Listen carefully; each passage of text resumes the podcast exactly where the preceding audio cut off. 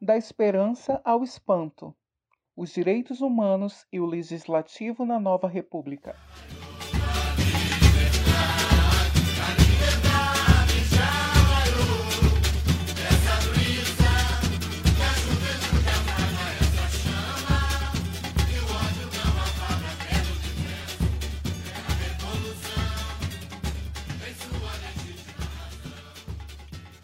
Em fevereiro de 1989, o Carnaval do Rio de Janeiro foi decidido pelo critério de desempate. Venceu a Imperatriz Leopoldinense, que teve menos notas descartadas ao longo da apuração. O samba enredo, Liberdade Liberdade, Abra as asas sobre nós, rapidamente se converteu em sucesso popular, ainda que a imagem a marcar os desfiles daquele ano tenha vindo da segunda colocada, Beija-Flor de Nilópolis. Após censura via ordem judicial, a pedido da Arquidiocese do Rio de Janeiro, Joãozinho 30, que assinou o enredo Ratos e Urubus, Larguem Minha Fantasia, cobriu o Cristo Redentor que ia no carro abriá-las com plástico preto e pendurou uma faixa onde se lia: Mesmo proibido, olhai por nós. O desfile de 1989 expressa as contradições de um país que chegava, enfim, ao cabo de um longo processo de transição, cujo ato final se daria em dezembro daquele ano, com a primeira eleição direta para a presidência da República desde 3 de outubro de 1960. A luxuosa celebração do centenário republicano venceu os farrapos que denunciavam a miséria no país. Mas mesmo o samba da Imperatriz foi apropriado como hino por permitir um grito entalado na garganta em anos anteriores. O canto da liberdade misturava alívio e esperança, ainda que na escola ao lado ainda fosse lembrada a persistência de fantasmas da cidadania brasileira como censura e pobreza.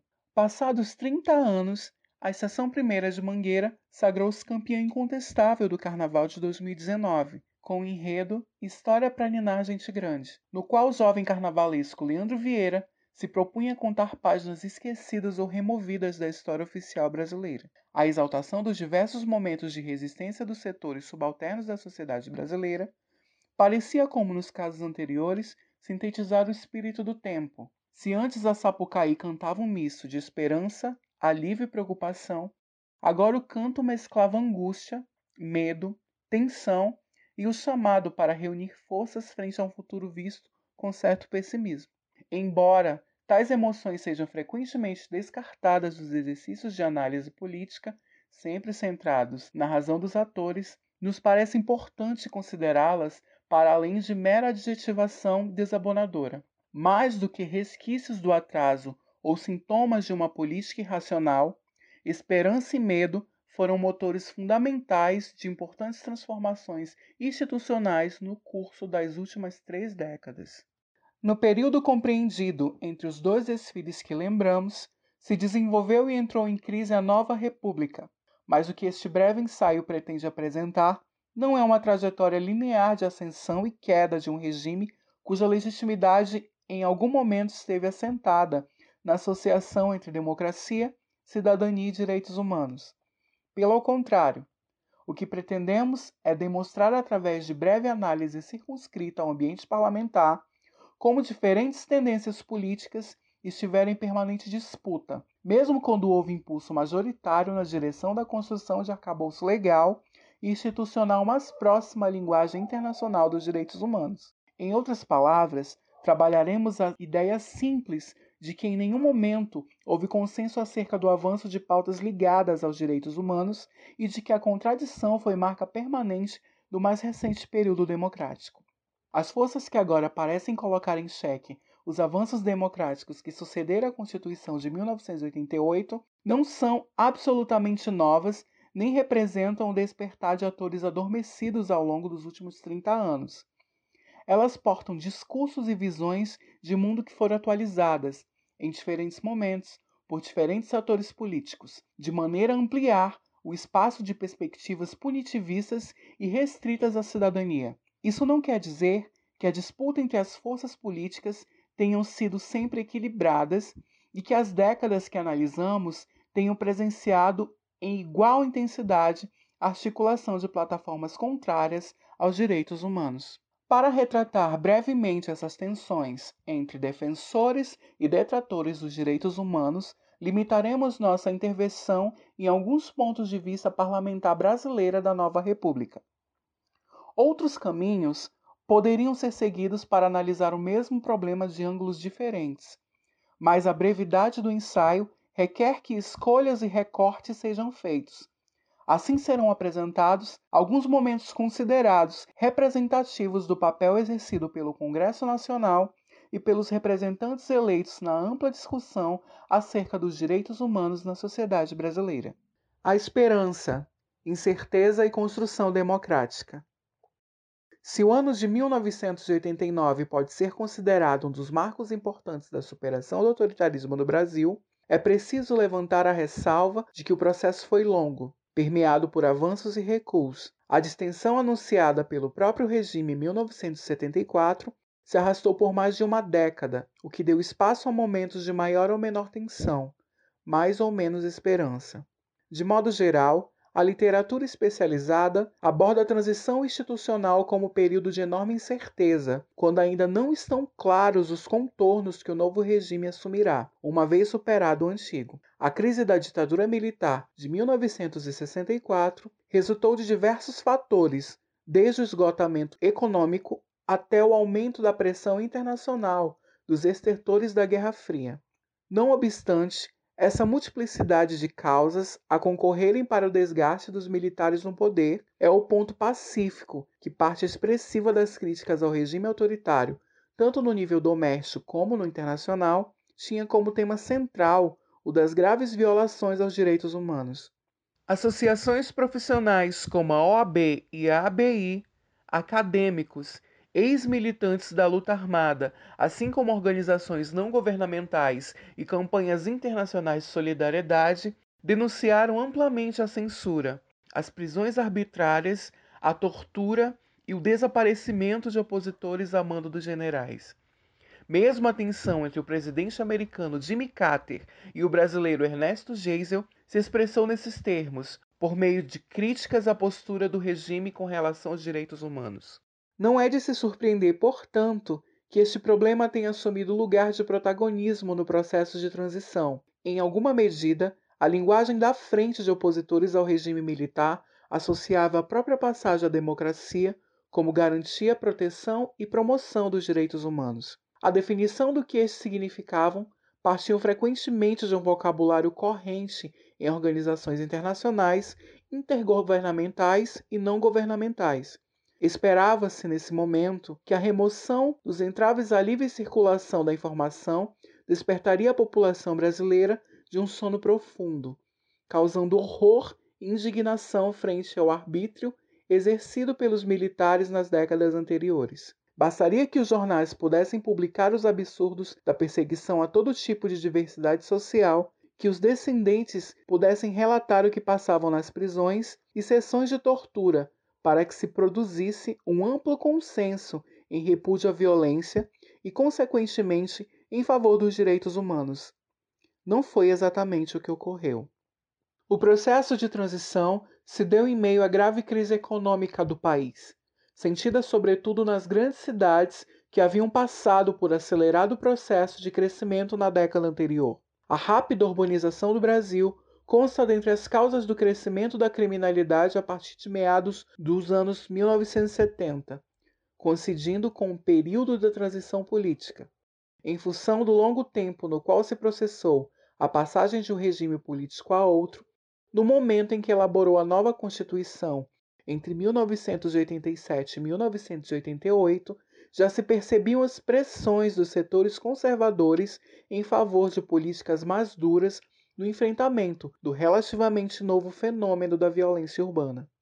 No que tange os direitos humanos, o papel do poder legislativo no momento de construção do novo regime foi ambíguo. O Congresso Nacional assumiu lugar central na transição na medida em que foi escolhido pelos militares como interlocutor privilegiado para a condução do distensionamento. Também a oposição apostará na valorização do parlamento a partir das eleições de 1974, quando a expressiva vitória do MDB sugeriu a possibilidade de derrota dos militares por dentro das instituições em funcionamento. Com a decisão de uma Assembleia Nacional Constituinte Parlamentar, composta pelos deputados e senadores eleitos em 1986 e 1982, cresceu o protagonismo do legislativo no processo. Apesar da elevada pressão popular para os trabalhos constituintes, a maioria dos representantes tinham construído seu patrimônio político sobre as regras do regime anterior. Eram figuras endógenas ao sistema.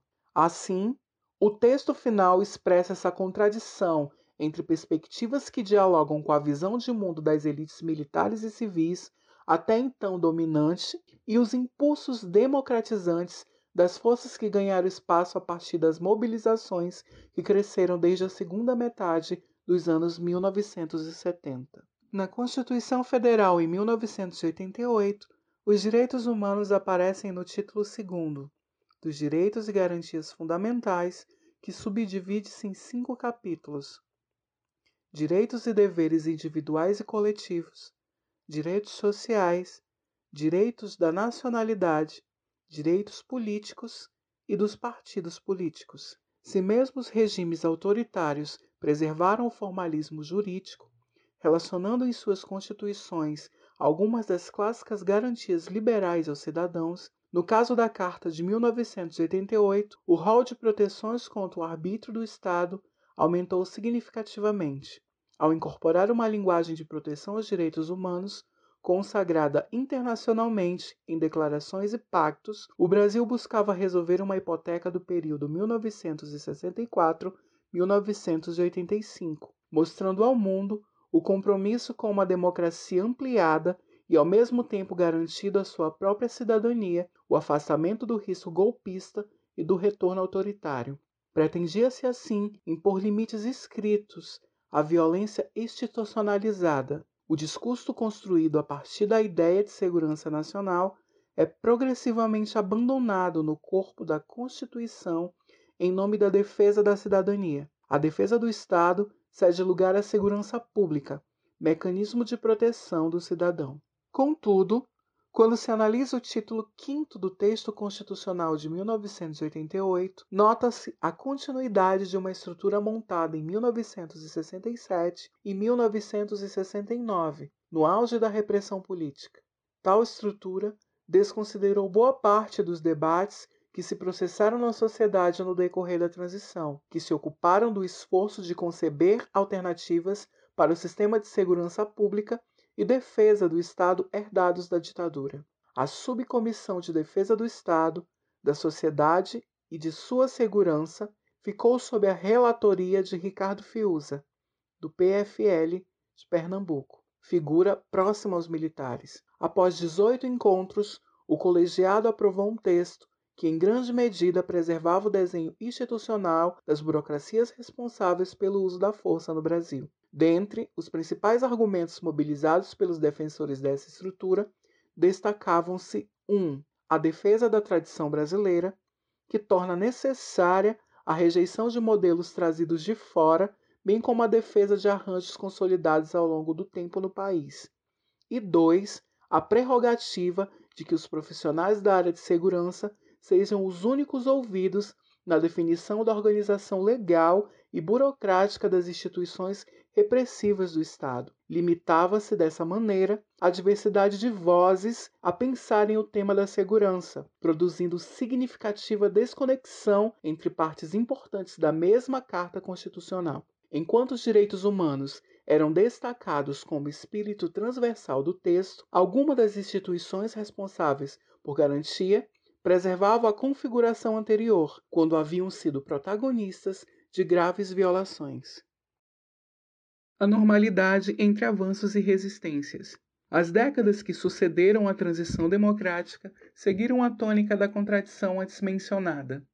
Enquanto novos instrumentos foram construídos para avançar agendas ligadas aos direitos humanos, persistiu o incômodo com a insistente violência e com o papel desempenhado pelas próprias instituições policiais na recorrência de graves violações à cidadania. Se nos momentos iniciais da abertura Houve a percepção de que as violações seriam superadas e de que grande consenso se construiria em torno da superação da violência promovida pelo Estado, ainda na década de 1980, ficara claro que os impulsos democratizantes conviveriam com a atualização de discursos contrários aos direitos humanos. O resultado da Constituinte revelara que algumas estruturas eram mais resistentes do que se imaginava e que haviam atores dispostos a disputar cada aspecto das transformações em marcha na sociedade e nos estados brasileiros. É simbólico que a primeira proposta de emenda constitucional apresentada no Poder Legislativo após a promulgação da nova Carta tenha sido justamente a que defendia a instituição da pena de morte no país. É como se seu autor, Amaral Neto, do PDS do Rio de Janeiro, quisesse lembrar que a Constituição Cidadã não enterraria por si só o passado. Ainda assim, a balança entre construção e desconstrução de instrumentos legais e institucionais dedicados aos direitos humanos pesou em favor dos defensores de políticas protetivas ao longo dos anos 1990 e 2000. No período em que a nova república funcionou com maior estabilidade política, as iniciativas legislativas que portavam uma visão mais restritiva da cidadania tiveram pouco espaço para prosperar. Por mais que o nível das políticas de segurança pública seguíssemos observando um padrão constituído com a base na militarização e no enfrentamento violento do crime organizado, no campo parlamentar o período foi marcado pelo avanço de uma série de iniciativas que colocavam os direitos humanos em lugar de protagonismo. Destacamos como exemplo o caso do Estatuto da Criança e do Adolescente, ECA, promulgado em 1990 e que teve no Congresso Nacional o espaço fundamental de sua formulação. O Estatuto foi iniciativa legislativa que tinha o objetivo de regulamentar o artigo 227 da Constituição, referendado por emenda popular com mais de um milhão de assinaturas. A mobilização de atores da sociedade civil em torno do tema atravessou a década de 1980 e teve na campanha Criança Prioridade Nacional, de 1987, um de seus momentos altos. Nessa articulação do Constituinte, surgiu o Fórum Nacional Permanecente de Entidades Não Governamentais de Defesa dos Direitos da Criança e do Adolescente, Fórum DCA. Em março de 1988, que se tornou o principal interlocutor da sociedade civil junto ao Congresso Nacional durante a elaboração e tramitação do ECA em fevereiro de 1989, como resultado de um grupo de redação que sistematizou e compatibilizou as propostas do Fórum DCA e de diversos outros atores, como a Coordenação de Curadoria do Menor de São Paulo, a Assessoria Jurídica da FUMABEM e representantes da Unicef, o deputado Nelson Aguiar e a deputada Benedita da Silva apresentaram à Câmara dos Deputados o primeiro projeto de lei denominado Normas Gerais de Proteção à Infância e à Juventude. Em abril de 1990, o projeto foi votado no Senado e voltou à Câmara, onde foi relatado pela deputada Rita Camata e aprovado. Ao longo das décadas seguintes, foram aprovadas diversas legislações de teor semelhante, como os Estatutos da Juventude, 2013, do Idoso, 2003, da Pessoa com Deficiência, em 2015, da Igualdade Racial, em 2010. Estes com maior participação do Poder Executivo nas discussões. Estes são apenas alguns exemplos de legislações protetivas que colocaram os debates de direitos humanos no centro das atividades parlamentares. Tais debates se institucionalizaram progressivamente a partir de 1995, quando foi criada a Comissão de Direitos Humanos e Minorias da Câmara dos Deputados, em funcionamento até hoje. Mas, mesmo nas duas décadas de funcionamento mais estável do regime democrático da nova República, mantiveram-se ativas forças políticas que tinham no centro de sua plataforma a demanda por crescente endurecimento penal no combate de um rol cada vez maior de condutas consideradas criminosas. Criminalização de condutas e endurecimento das penas aplicadas em casos de transgressão foram dois eixos importantes na atuação de muitos representantes do período. Destacam-se, nesse sentido, as diversas propostas de emenda constitucional destinadas a reduzir a idade de responsabilização penal. Outras legislações também atualizaram a cada ano a reafirmação das punições severas como instrumento de combate à violência que crescia no país durante o período. Em boa parte dos discursos, estabelecia-se uma associação entre ampliação de direitos, decorrente da institucionalização de políticas de proteção e promoção dos direitos humanos, e um ambiente de maior permissividade com o desvio e o crime. Quase sempre, as iniciativas legislativas dessa natureza responderam a algum evento social com ampla repercussão, como o caso dos assassinatos do menino João Hélio, de 2007, ou da atriz Daniela Pérez, em 1992. Vale notar que no mesmo ano de 1990, em que o ECA foi promulgado, o Legislativo aprovou por expressiva maioria da Lei de Crimes Hediondos, número 8072-90, cuja iniciativa partira do Poder Executivo. A nova lei estabelecia um regime de pena mais duro para os condenados em determinados crimes e reivindicava a relação entre maior punição e garantia da segurança. A campanha popular conduzia para a emenda desta legislação em 1994, número 8930-94, no contexto do assassinato de Daniela Pérez. Foi emblemática do crescimento desse discurso em diferentes espaços sociais, ecoado também no legislativo.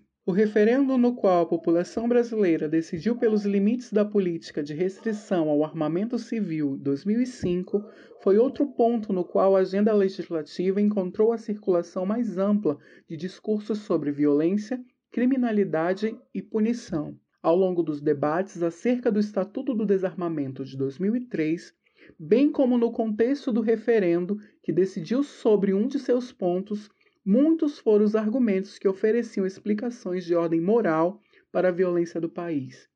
Percebendo o encrescimento das punições e até mesmo a autodefesa armada como únicos caminhos possíveis para o enfrentamento do mal. Novamente, as políticas de proteção e promoção dos direitos humanos eram criticadas como parte do problema, na medida em que criavam a ilusão de soluções para os conflitos sociais que não passarem pelo uso de força e de instrumentos repressivos. Assim como no período anterior, de construção do regime democrático, nos momentos de maior estabilidade do arranjo da nova república, seguiu a tendência de incremento na institucionalidade relativa à proteção e promoção dos direitos humanos, mesmo com os percalços e resistências mencionados, a tônica foi de expansão dos mecanismos e da retórica que associava a consolidação democrática com ampliação e garantia dos direitos. As diversas PECs em favor da redução da maioridade penal ou mesmo a vitória do não no referendo sobre desarmamento tiveram poucas consequências concretas do ponto de vista legislativo, ainda que tenham somado à circulação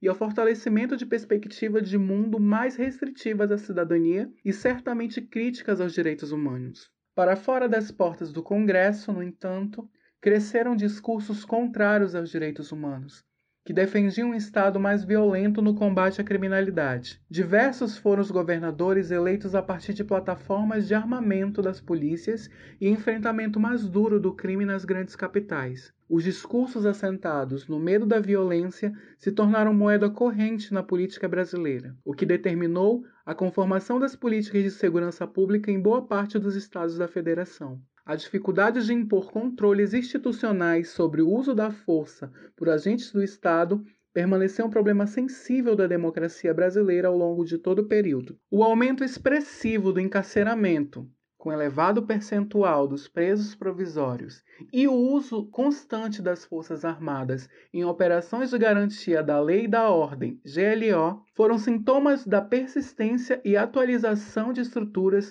que pareciam condenadas no momento da transição. A organização e expansão da chamada Bancada da Bala, a partir de 2003, refletiu no âmbito parlamentar, movimentos que se processavam em outras esferas do Estado e da sociedade civil. O grupo de congressistas que se uniu em torno da defesa de pautas corporativas das instituições repressivas do Estado, do aumento de penas para criminosos e da criminalização de novas condutas, se tornou cada vez mais importante nas últimas duas décadas.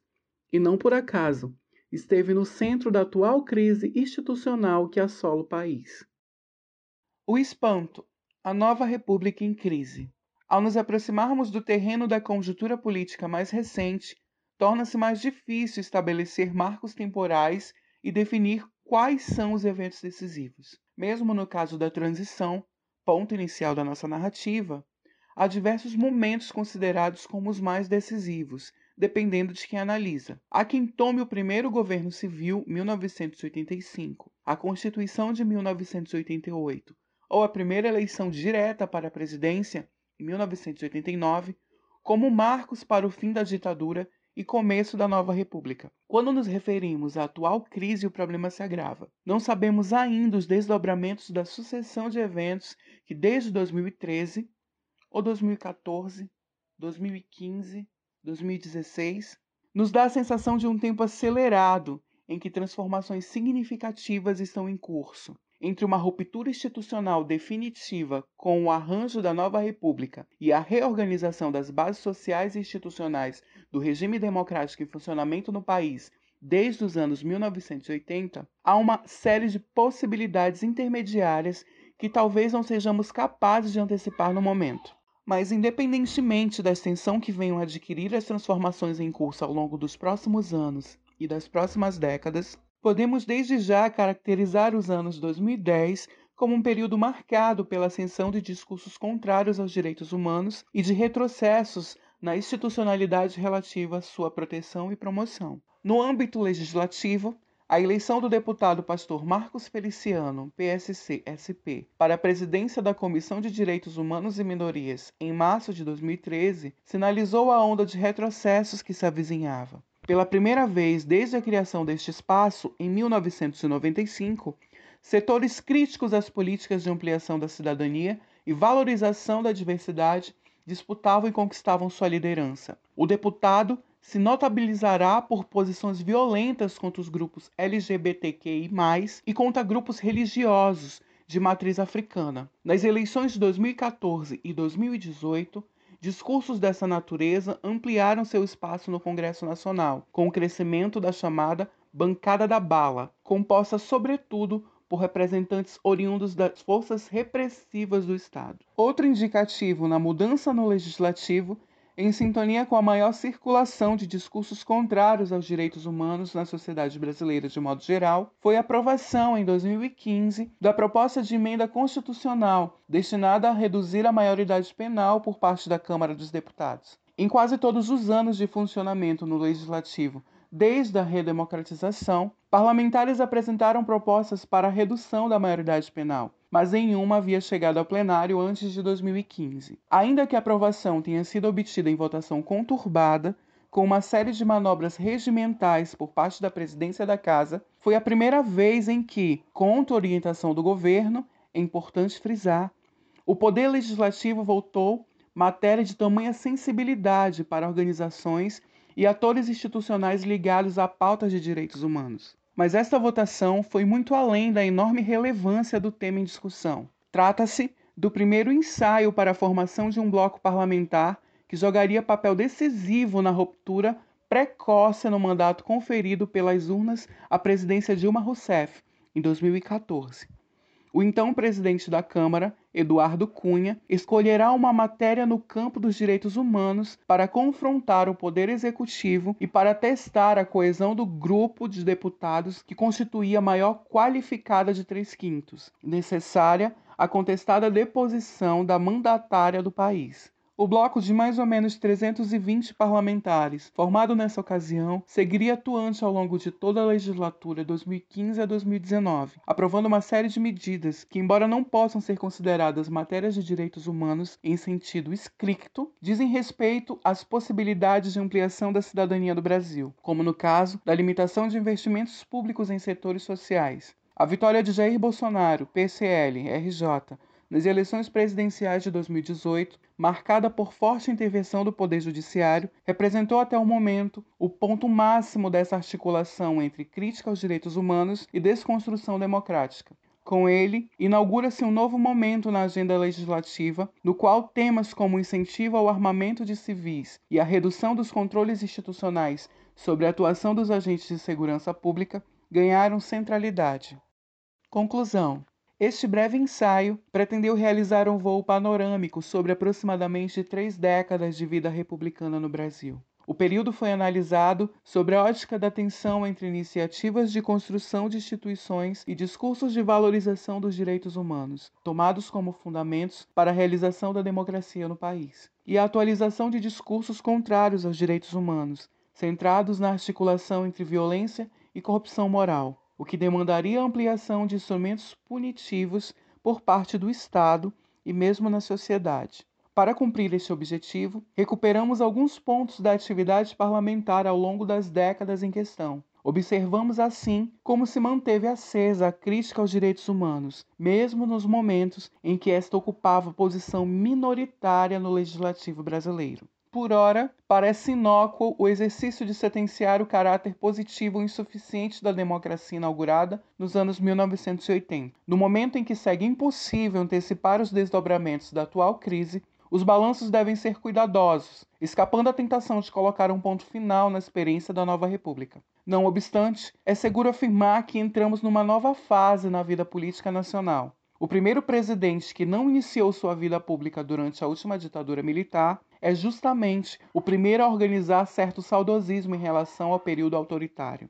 Trata-se certamente de uma ruptura em relação a seus antecessores. No Congresso, começam a proliferar críticas à Carta de 1988, percebida por alguns como excessivamente garantista ou engessada, como procuramos demonstrar ao longo do texto. As críticas ao espírito democrático da Constituição Cidadã não são exclusivamente da conjuntura mais recente, mas sua intensidade atual permite questionar sobre o papel do legislativo brasileiro em relação aos direitos humanos no futuro próximo. O pessimismo da atualidade condensa uma série de processos que não se limitam ao ambiente institucional. Também na sociedade brasileira e em outros níveis do Estado estão em marcha movimentos e discursos que ampliam a crítica a acordos que imaginávamos quase consensuais há menos de 20 anos atrás.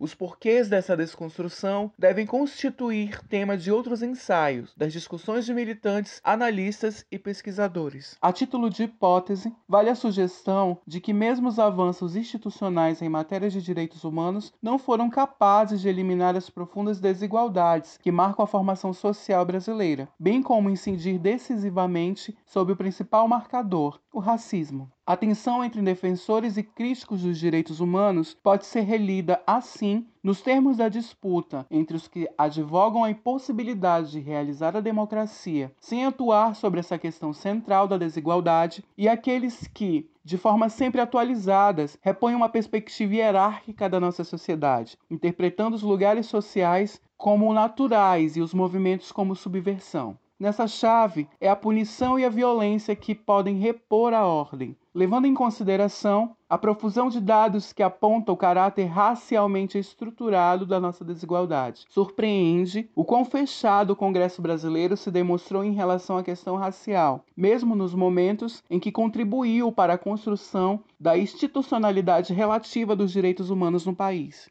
Os 30 anos que separaram os títulos da Imperatriz e da Mangueira foram suficientes para transformar na sociedade uma perspectiva que exaltava a Isabel heroína que assinou a lei divina para a lembrança de que não veio do céu nem das mãos de Isabel a liberdade, mas no campo das instituições o ritmo das mudanças tem sido sempre mais lento. Talvez não sejam excludentes as ideias de que os atuais retrocessos estão a um só tempo reação dos que nunca desejaram mudanças nessa estrutura hierárquica e decepção dos que esperaram a materialização da igualdade no tempo mais curto de suas vidas. Entre o espanto, a decepção e o medo, precisamos encontrar os caminhos para também de nossa parte atualizarmos os repertórios de luta que nos permitiram mais uma vez, para lembrar Paulo Freire, esperançar.